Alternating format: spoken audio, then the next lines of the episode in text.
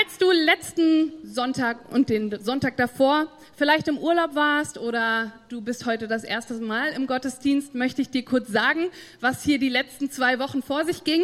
Wir befinden uns in einer Predigtreihe über Ruth. Und heute ist das dritte Kapitel dran. Letzte Woche hat Andi gepredigt. Die Woche davor hat Alex eine Hammerpredigt gehalten. Wer war da? War das gut? Ja. Er hat über Wege aus der Krise gesprochen und wir haben so ein bisschen uns angeguckt, was im Buch Ruth passiert, dass Nomi da war und einige Schicksalsschläge mit hinnehmen musste und Leid und Bitterkeit entstanden ist. Und Alex hat uns aber gesagt, hey, da ist ein Hoffnungsschimmer, da ist Ruth, die dir die Treue hält und die bei dir bleibt. Und Andy hat letzte Woche darüber gepredigt, dass ähm, erstens alles anders ist mit Gott und zweitens als du denkst. Ihr habt aufgepasst. Amen. Und wir haben Boas kennengelernt und wir haben gesehen, dass bei Gott nicht einfach alles nur zufällig passiert, sondern dass er einen Plan hat. Amen. Gut, und wenn ihr diese Predigten nicht gehört habt, ein guter Tipp von mir, geht auf unsere Webseite oder auf Podcasts und ladet euch die runter. Es lohnt sich auf jeden Fall. Ich habe mich eine Weile mit dem Buch Ruth beschäftigt. Das war kein fremdes Buch für mich. Das war, es ist immer mal wieder so eins, was ich gerne lese, vielleicht weil es so kurz ist. Aber ich habe mich ein bisschen damit beschäftigt und ich habe gemerkt, wie ich auf einmal mich sehr mit dem Charakter von Nomi identifizieren kann. Das ging mir nicht immer so, aber vielleicht war es so, dass ich so ein bisschen Lebenserfahrung brauchte, um zu merken, wie geht's Nomi hier? Und ich auf einmal gemerkt habe, ich kann mich ziemlich doll in sie reinversetzen. Ihr wisst, dass wenn ihr das Buch gelesen habt, dass ähm, am Anfang ihr Ehemann stirbt und sie kurz darauf auch ihre beiden Söhne verliert, einige Todesfälle und sie ist komplett am Boden. Sie ist bitter, sie ist sauer, sie ist wütend, sie ist traurig, voller Trauer. Und auch ich habe vor ein paar Jahren einen sehr, sehr wichtigen und lieben Menschen in meinem Leben verloren, mein Vater. Und das traf mich ganz unerwartet. Weihnachten stand vor der Tür, es war der 23. Dezember und ich dachte, ich komme nach Hause und alles ist super und mein Vater war krank. Wir sind nachts ins Krankenhaus gefahren und ich habe gebetet und gebetet. Am Anfang habe ich gedacht, naja, feiern wir halt Weihnachten im Krankenhaus. Aber als dann klar wurde, mein Papa, der schafft es nicht, da ist eine Welt für mich zusammengebrochen. Ich kann mich heute noch dran erinnern, wie ich nicht geglaubt habe, dass das wahr sein kann. Und wie die Nächte darauf ich einfach nur im Bett lag und geweint habe und gedacht habe, es ist mir alles egal. Gott ist mir egal, diese Gemeinde hier ist mir egal. Gott hat mir mein Papa genommen. Ich habe doch gebetet und ich war voller Hoffnungslosigkeit und voller Trauer.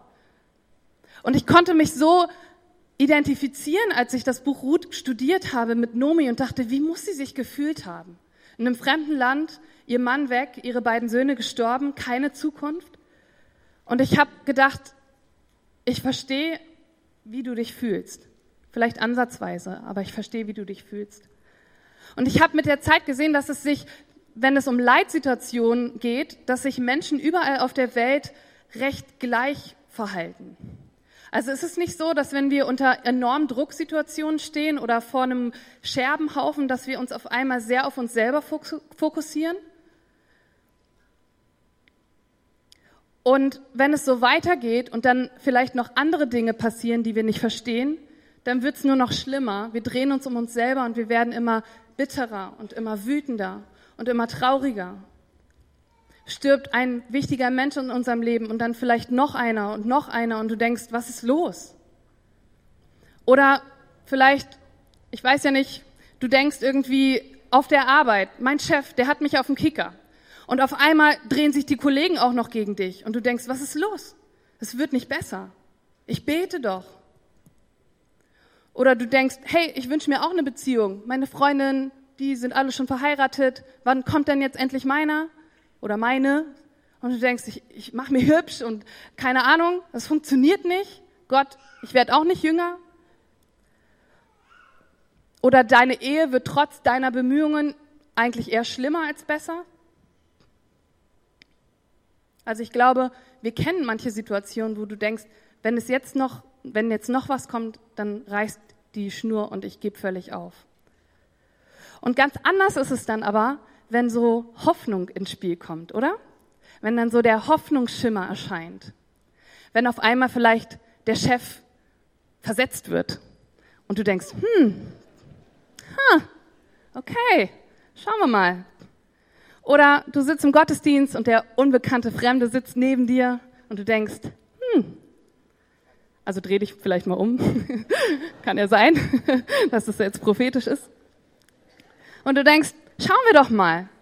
Und wisst ihr was? Man fängt dann an zu träumen, oder? Wir Menschen sind so witzig. Auf einmal geht es los in unserem Kopf. Der hat dir noch nicht mal richtig Hallo gesagt und du siehst dich schon vor dem Altar stehen. Und du denkst, hey cool, mal gucken. Ich mache mir mal einen Plan. Und Hoffnungslosigkeit, die lässt uns echt in Depression fallen. Manchmal treibt sie uns so weit in eine Ecke, dass wir Dinge tun, wo wir nie gedacht haben, dass wir dazu fähig sind. Vielleicht sogar illegale Sachen. Und die tun, äh, die tun uns nicht gut. Aber mit Hoffnung verhält es sich irgendwie ganz anders. Hoffnung macht uns aktiv. Da kommt auf einmal Action mit ins Spiel. Und genau diese Action möchte ich heute ein bisschen betrachten im Buch äh, Ruth. Kapitel 3 geht es nämlich sehr um so eine Action. Und das ist so der Wendepunkt in unserer Geschichte. Vorher ist scheinbar alles zufällig passiert. Sag mal zufällig. Genau. Und jetzt schauen wir mal, was passiert. Ich will euch bitten, ihr, die ihr Gottes Wort ehrt, das tut ihr alle, bleibt heute einfach sitzen. Ich springe immer hin und her und ich will ja nicht, dass ihr so Sit-ups, geistliche Sit-ups macht. Ähm, das könnt ihr dann bei McFit oder so machen. Später. Ähm, so. Kapitel 3, Vers 1. Nomi. Eines Tages sagte Nomi zu Ruth, meine Tochter, es ist Zeit, dass ich ein Zuhause für dich finde, damit für dich gesorgt ist. Hä? Vorher, hallo Nomi, du bist ja wieder da. Nenn mich nicht Nomi. Nenn mich Mara. Ich bin bitter. Der Herr hat Böses an mir getan. Er hat mir alles zugemutet. Nennt mich nicht Nomi, nennt mich Mara. Alle sind so, okay, schön, dass du wieder da bist. Und hattet ihr schon mal mit einem bitteren Menschen zu tun? Könnt ihr mir folgen? Zwischendurch kommen dann immer so eine Zitate, äh, äh, na, wie heißt das, so Sprüche. So ein bisschen zynische, bittere Sprüche. Und du hast noch nicht mal drum gebeten, du hast vielleicht einfach nur Guten Morgen gesagt. Und dann kommt so ein Schwall der Bitterkeit über dich rüber.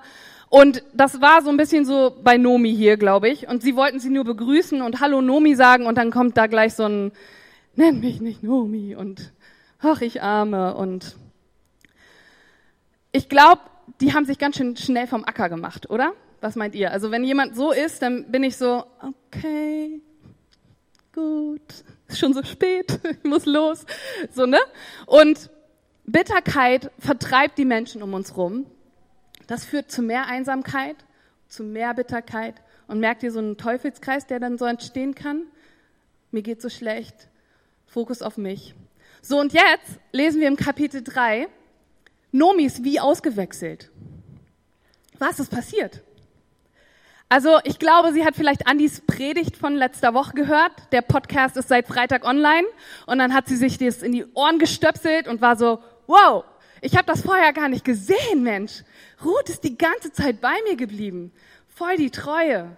Mensch, wie hat sie das denn gemacht? Und Boas, der ist zufällig jetzt da der ist zufällig mit uns verwandt und zufällig arbeitet er auf dem Feld. Er ist der Besitzer des Feldes, wo Ruth da ist. Und zufällig ist er auch sehr interessiert an ihr und mega großzügig. Und auf einmal werden ihr die Augen geöffnet. Auf einmal kommt da dieser Hoffnungsschimmer. Könnte es sein, dass das nicht zufällig war? Was meint ihr? Rhetorische Frage. Ähm, auf einmal ist da keine Bitterkeit mehr, sondern da ist Hoffnung.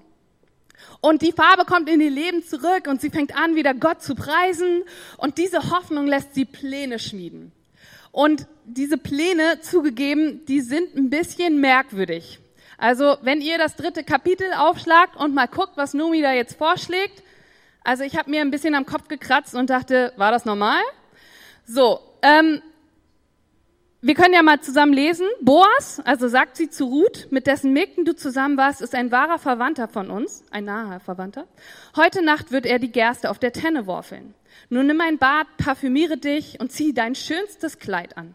Dann geh zur Tenne, aber zeig dich Boas nicht. bevor er fertig gegessen und getrunken hat, achte darauf, wo er sich hinlegt. Dann geh, deck seine Füße auf und leg dich dorthin. Er wird dir dann sagen, was du weiter tun sollst. Okay. Den gucken wir uns gleich nochmal genauer an, diesen Plan. Erstmal die Fakten. Wir wissen, Boas ist ein naher Verwandter von Nomis Familie. Das heißt, er kommt als Ehemann für Ruth in Frage. Normalerweise denken wir das jetzt heutzutage nicht so, aber damals war es so, dass wenn jemand gestorben ist und eine Witwe zurücklässt, dann sagt es im, im mosaischen Gesetz, der Bruder soll diese Witwe heiraten, damit ihr Name bestehen bleibt und sie das Erbe haben kann, damit für sie gesorgt ist. Weil damals haben die Frauen nicht einfach so wie wir heute predigen können oder ähm, einen Job ausüben können und sich selber versorgen können. Sie war auf sich alleine gestellt und das war eigentlich ein Todesurteil. Und so hat Gott die Witwen und Waisen geschützt, dass ja für sie gesorgt ist. Also Boas kam also in Frage und Nomi wusste das auch und sie geht also zu Ruth hin und sagt ihr, sie soll sich jetzt hübsch machen, sie soll sich baden, ölen, das ist ein bisschen sowas wie Deo. Ähm, und dann soll sie sich da auf die Tenne schleichen, ihn ein bisschen beobachten, der soll schön Wein trinken. Und dann soll sie sich nachts, wenn alle schlafen, heimlich dahin schleichen, sich zu seinen Füßen legen und warten, was passiert. Und spätestens jetzt sollten sich alle in diesem Raum, inklusive Ruth, die Frage stellen, und was bitteschön soll dann passieren? Hä? Hast du dir darüber mal Gedanken gemacht? Ich hoffe, also die Eltern, die ihren Kindern solche Tipps geben, die will ich jetzt mal da nach dem Gottesdienst sprechen. Ähm, was jetzt genau Nomis Hintergründe waren, ihr Plan war, das ist nicht so ganz klar. Weil der Autor des Buches, der sagt uns nicht, was sie sich gedacht hat, sondern er sagt uns, was sie gesagt hat. Ja? Also können wir so nur ein bisschen mutmaßen. Es, es gibt manche Leute, die sagen, Nomi hatte da schon so ein bisschen mehr, äh, ja, ein paar so Rated R-Szenen im Kopf. Ähm, für die, die jetzt nicht so Englisch, so Film ab 16, so, ne?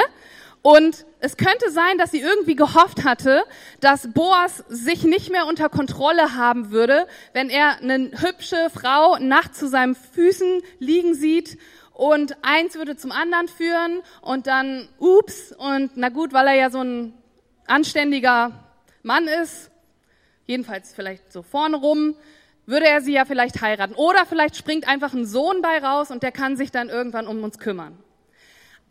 Aber ich glaube das nicht. Also nicht nachdem ich Nomi jetzt irgendwie wie verwandelt erlebe. Und ich glaube, dass Nomi auf einmal so ein Vertrauen hatte in Boas Güte und in seiner Ehrbarkeit, weil, und jetzt kommt's, nach allem, was Nomi über Boas gehört hatte, ja, sie hat ja schon von ihm gehört, wie sie ihn erlebt hatte und was die Leute über ihn gesagt haben, hat sie sich entschieden, sag mal entschieden, zu vertrauen, dass er derselbe bleiben würde, der er bis jetzt immer zu sein schien. Das ist ganz wichtig. Sie hat sich entschieden. So, jetzt gucken wir mal auf Ruth. Sie ist nämlich der absolute Oberhammer. Also es kommt jetzt gleich. Passt auf. Also, sie sagt, Vers 5, ich werde alles tun, was du sagst. Okay. Am Abend ging sie zur Tenne und folgte den Anweisungen ihrer Schwiegermutter. Als Boas seine Mahlzeit beendet hatte und guter Dinge war, legte er sich neben den Getreidehaufen und schlief ein. Da kam Ruth leise herbei, deckte seine Füße auf und legte sich nieder. Um Mitternacht fuhr Boas plötzlich vom Schlaf auf und beugte sich vor.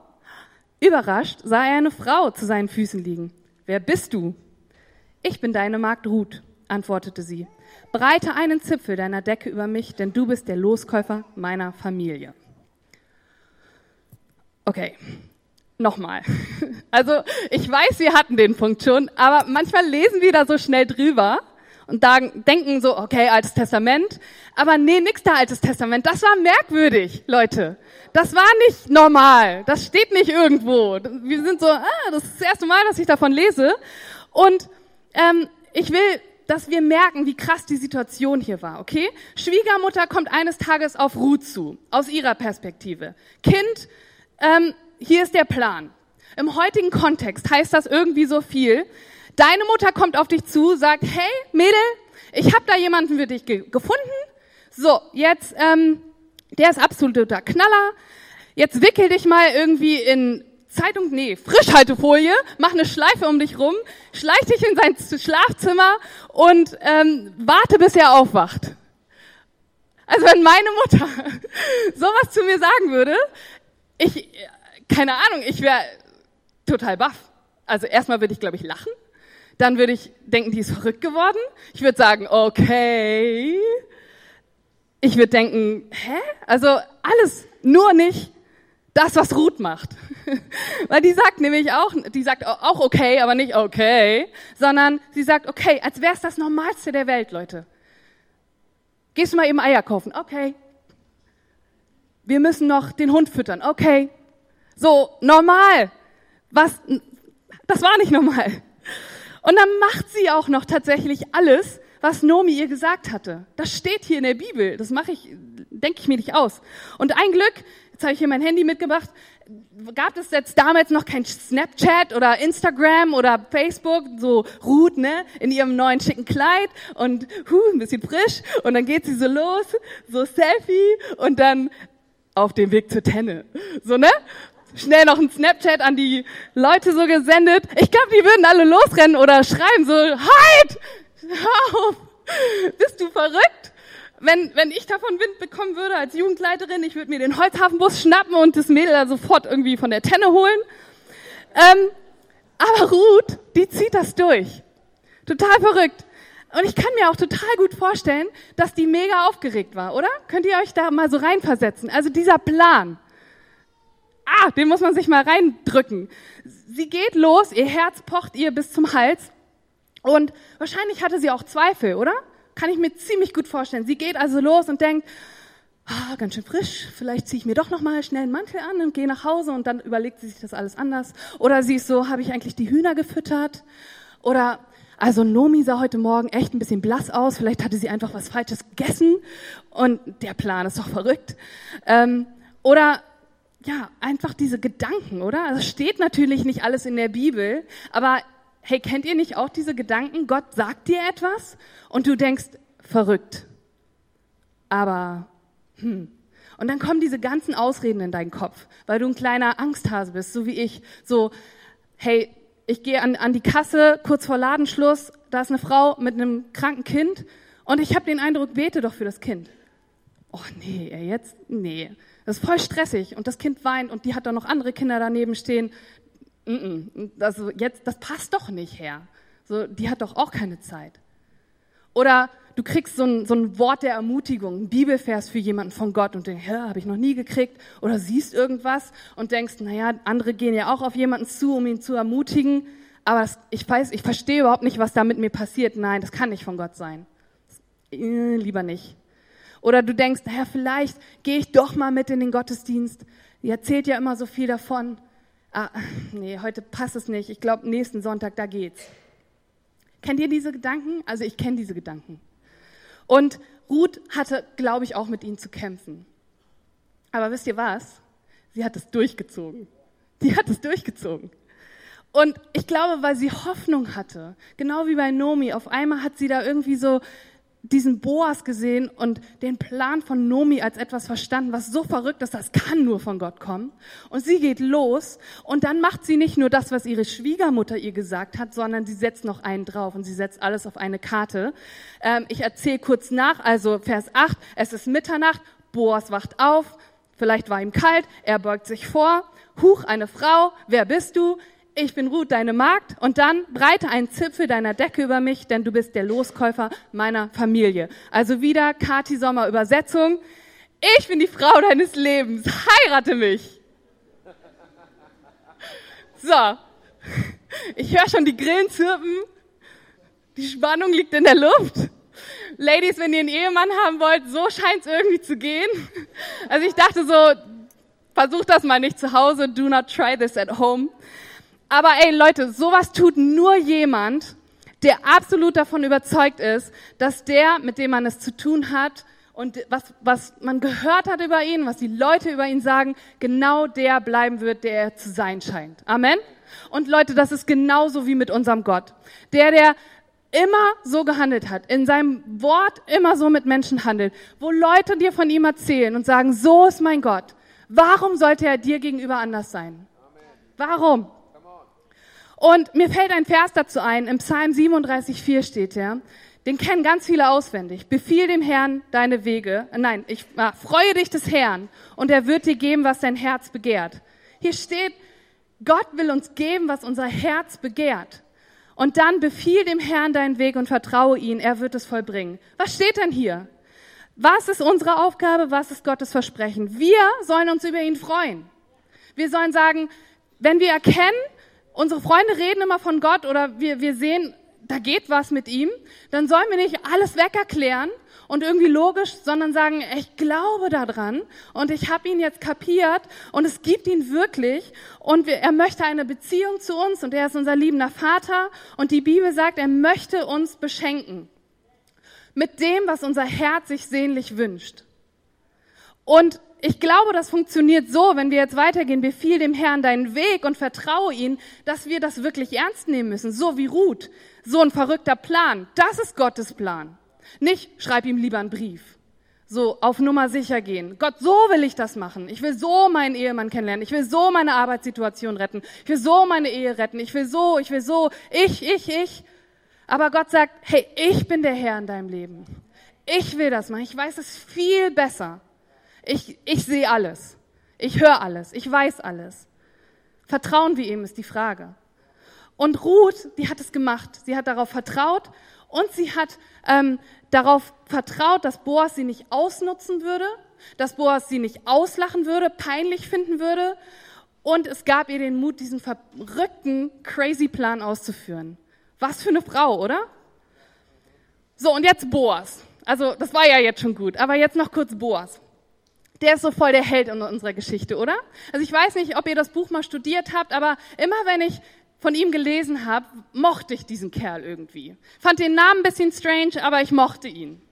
So, wir haben ihn im zweiten Kapitel kennengelernt und da, er wird uns als tüchtiger Krieger vorgestellt. Also tüchtig ist schon mal gut, also nicht so ein fauler Sack zu Hause. Und Krieger ist auch nicht schlecht, muss vielleicht ein paar Muckis gehabt haben, also alles super. So, und dann sehen wir seine Freundlichkeit seinen Arbeiten, Arbeitern gegenüber. Die scheinen ihn zu respektieren und zu mögen. So, und dann die Wachsamkeit, die er an den Tag legt. Er weiß, was auf seinem Feld los ist. Er sieht sofort, da ist eine fremde Frau. Und er beachtet sie. Und es, er lässt es nicht gut sein damit, sondern er redet mit ihr. Und er redet sehr liebevoll mit ihr. Und er ist respektvoll ihr gegenüber. Und dann ist er auch noch großzügig. Hammer Kerl. So, das dritte Kapitel, das enttäuscht uns nicht. Der setzt noch einen oben drauf. Und Ruth, die macht ihm jetzt diesen verrückten Heiratsantrag, ja? Ich bin deine Traumfrau, heirate mich. Sie macht sich so verletzlich, Leute. Stell dir mal vor, du gehst auf jemanden zu und sagst sowas. Körperlich macht sie sich verletzlich, mitten in der Nacht, als Frau alleine und seelisch. Was macht er jetzt? Sie geht aufs Ganze und wie reagiert jetzt Boas? Ab Vers 10. Der Herr segne dich, meine Tochter, rief Boas aus. Jetzt zeigst du noch größere Liebe als bisher, weil du nicht jüngeren Männern nachläufst, egal ob reich oder arm. Mach dir keine Sorgen, meine Tochter. Ich werde alles für dich tun, worum du mich bittest, denn jeder in der Stadt weiß, dass du eine anständige Frau bist. Es stimmt, dass ich einer der Loskäufer deiner Familie bin. Doch es gibt noch einen Mann, der näher mit dir verwandt ist als ich. Bleib heute Nacht hier. Wenn, ein, wenn der Mann morgen früh bereit ist, dich auszulösen, soll er das tun. Wenn er aber keine Lust dazu hat, dann werde ich dich auslösen, so wahr der Herr lebt. Jetzt leg dich wieder hin bis zum Morgen. Also blieb Ruth bis zum Morgen zu seinen Füßen liegen. Sie, standen, sie stand jedoch auf, bevor es hell genug wurde, um einen Menschen zu erkennen.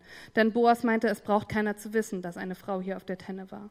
Er sagte zu Ruth, nimm das Tuch, das du mir, dir umgelegt hast, und halte es auf. Er führte sechs Maß Gerste in das Tuch und half Ruth, es auf den Rücken zu nehmen. Dann ging Boas zurück in die Stadt. Was mir bei diesem Studium aufgefallen ist, total verrückt, als ich mich mit ihm beschäftigt habe, war ich so, ey, alle Früchte des Geistes sind in diesem Mann aufzufinden. Galater 5,22. Habt ihr das gemerkt? Freundlichkeit, Liebe, Selbstbeherrschung, Geduld. Ich war so, wow, was ist das denn für ein Kerl? Und wisst ihr was? Das mit der Selbstbeherrschung und der Geduld ist vielleicht nicht so ganz erkennbar, aber ich glaube, Ruth war von Tag eins seine Traumfrau. Dem, die ist dem sofort aufgefallen. Wer ist denn die? So, ne?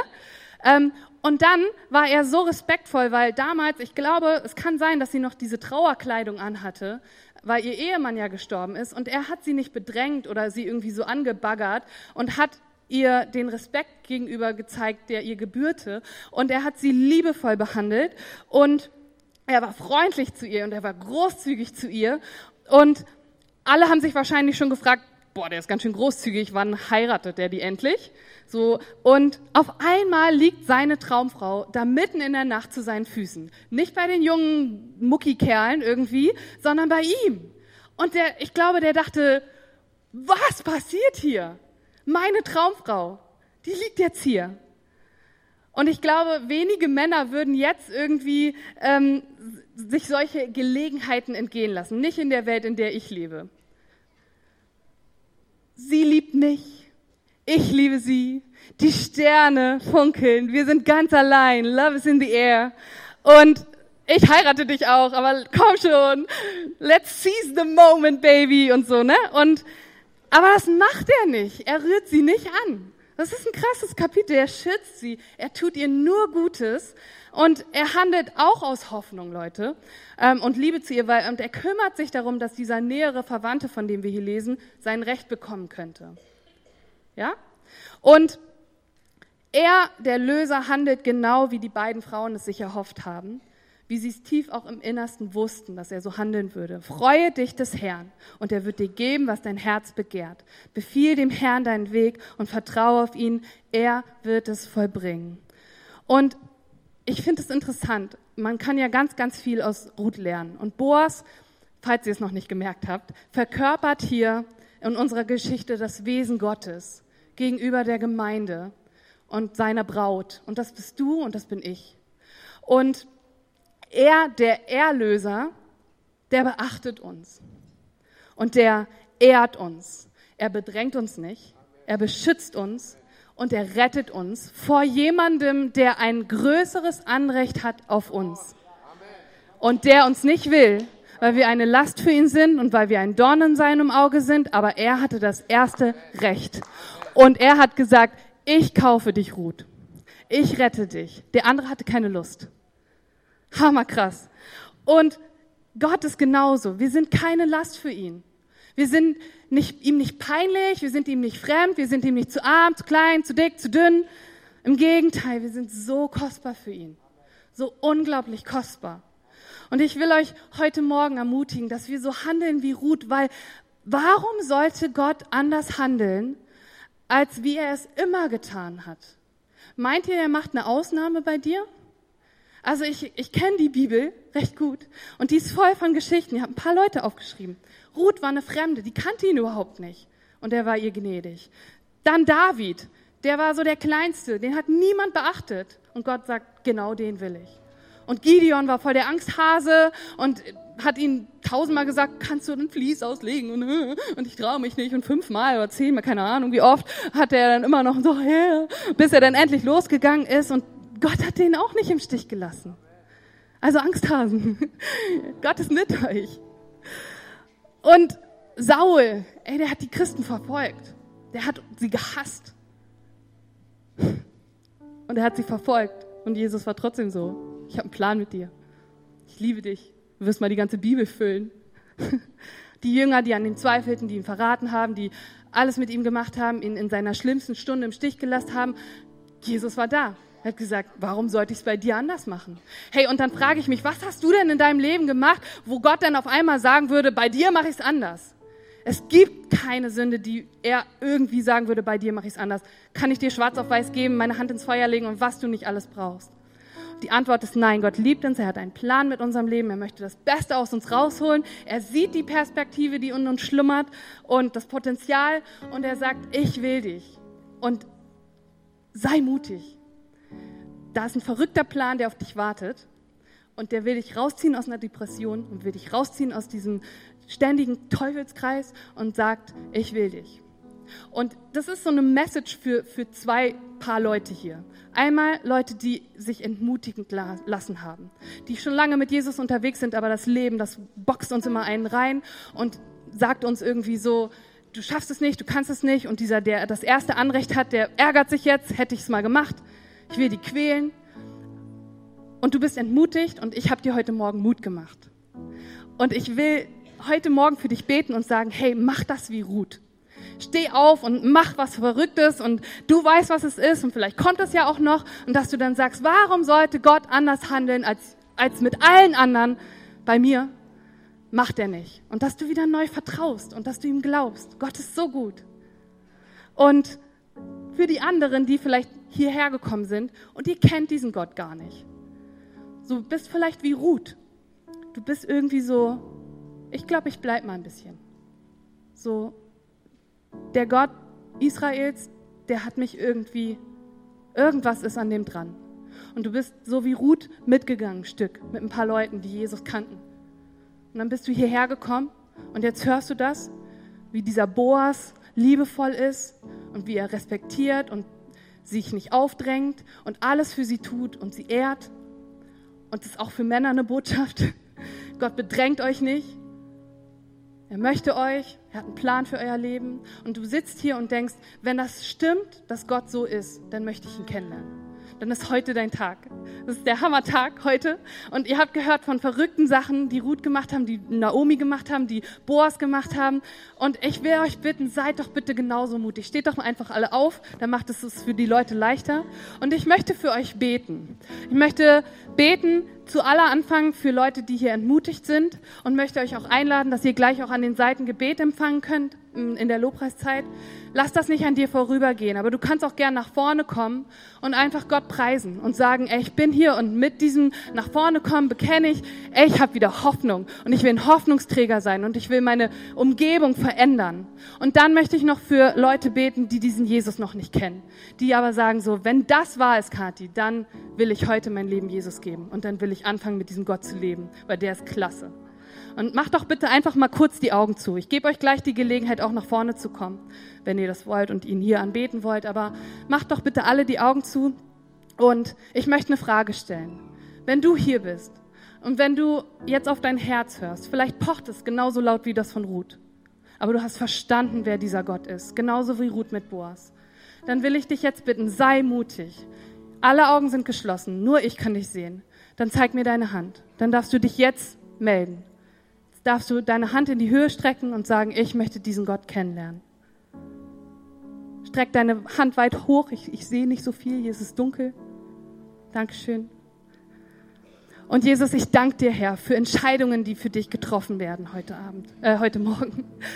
Und dass du das feierst, wenn Menschen zu dir kommen. Und dass du dich so unheimlich freust darüber.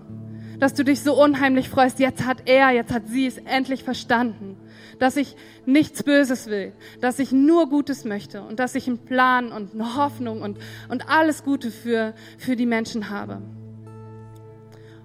Und ich möchte auch für all die beten, die Hoffnung aufgegeben haben, die sich in einem Teufelskreis befinden, die irgendwie gesagt haben, ich glaube, Gott hat mich vergessen. Nennt mich Mara. Und dass du heute vielleicht wieder sagst, nein, ich will nicht Mara heißen möchte wieder Nomi heißen, weil dieser Gott, der will mir Gutes. Und dem will ich vertrauen und ich will gehen und ich will laufen und ich will den anderen zeigen, auch wenn alle Umstände um mich herum gegen mich sind. Mein Gott ist für mich und der wird siegreich daraus hervorgehen und mich daraus ziehen. Halleluja, Jesus. Wenn ihr wollt, dann kommt gerne nach vorne, betet hier, geht an die Seiten, holt euch Gebet ab, geht nachher vielleicht auch in die Lounge und redet mit Menschen. Amen.